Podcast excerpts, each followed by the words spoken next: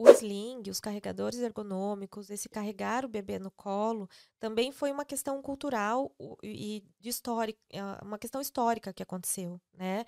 Uh, a mãe, a emancipação, a mulher que queria voltar ao trabalho, e daí veio o leite em pó, veio o leite condensado, veio um monte de coisa, né, que a gente dava para as crianças para ela ficar com outra pessoa e ficar longe para ela poder, né, enfim, dá para estudar muito. Revolução Francesa mostra muito essa, essa, esse desejo da mulher ser vista e tudo mais, né? Mesmo depois de ser mãe.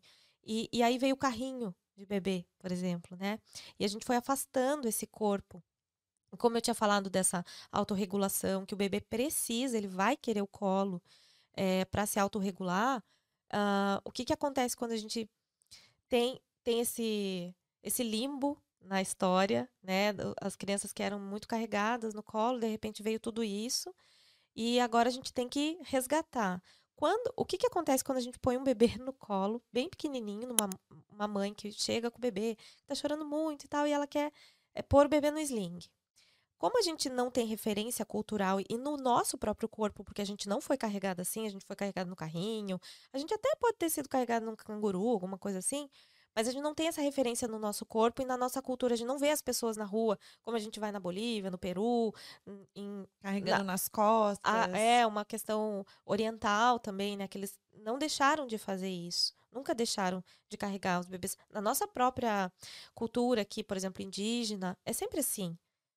A gente sempre foi carregado no colo. Sim. E a nossa cultura urbana e ocidental foi se afastando por questões históricas. Inventou o carrinho para achar, porque acha que a mãe vai, né, fica cansada de carregar aquele bebê, aquela criança. É, mas... tem várias questões por é. que tudo isso chegou. E agora, quando a gente põe um bebê no colo, bem ajeitadinho, bem ajustadinho, no... sem esse, essa coisa de desajeitado, né, que a gente sente, ai, não, não sei ajeitar direito. Quando a gente tem uma consultoria, alguém que vai lá, que ajusta é. tudo certinho, eu faço isso quase 13 anos, ajudando, né, a, as famílias a, a, usarem os carregadores.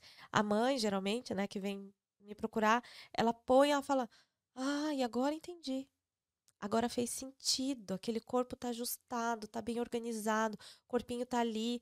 Aí o bebê precisa de movimento, né? Porque essa referência extra de gestação fala disso. A gente precisa criar essa, esse espaço que é esse esse colo, essas condições são muito parecidas com, com o que ele vivia dentro do útero. Então, isso traz segurança para bebê, o bebê. Ele já sabe o que é aquilo, ele sabe o movimento daquela pessoa que carregava, né? É. Então ele vai se acalmando. Então, às vezes a gente quer pôr. E no... a respiração, o contato tudo, com o coração da mãe, a voz, tudo ali. Uhum. E aí a criança relaxa também. Então é muito mágico, assim, né? Quando elas vão para as aulas de dança terapêutica com as mães e os bebês e tal. É, é um silêncio que fica depois de algum certo movimento que as mães fazem com o bebê no colo da dança, própria dança, libera dopamina, serotonina e tal, citocina, esses hormônios do prazer. A criança entende por ressonância harmônica e aí ela relaxa. Então, é, a gente quer treinar o bebê para ficar longe da gente, sendo que é o contrário, a gente suprindo essas necessidades do bebê se sentir seguro, ele naturalmente vai querer ir para o mundo com autonomia, com prudência, com confiança. Ô Isa, e quando a gente carrega no canguru para frente, então, não é o ideal, né? não. né? O ideal é que sempre seja no sling mesmo, ou até no próprio canguru, não. A gente não recomenda. Olha, a gente tem até um apelido, né, para alguns cangurus, né? A gente chama de penduru que, que acontece? A criança que não fica com o corpo organizado, né? A gente falou muito dessa organização. O bebê precisa ficar organizado com essa coluna em C, porque ele ainda não tem essas essas lordoses que a gente tem, né? essas curvaturas da coluna quando ele é muito pequenininho.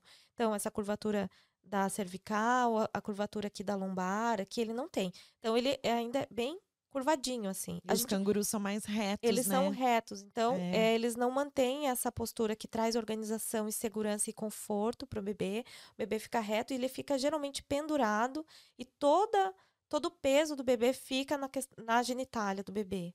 E, e as perninhas ficam lá soltas. Isso causa formigamento muitas vezes, e a criança às vezes chacoalha a perna porque ela está formigando.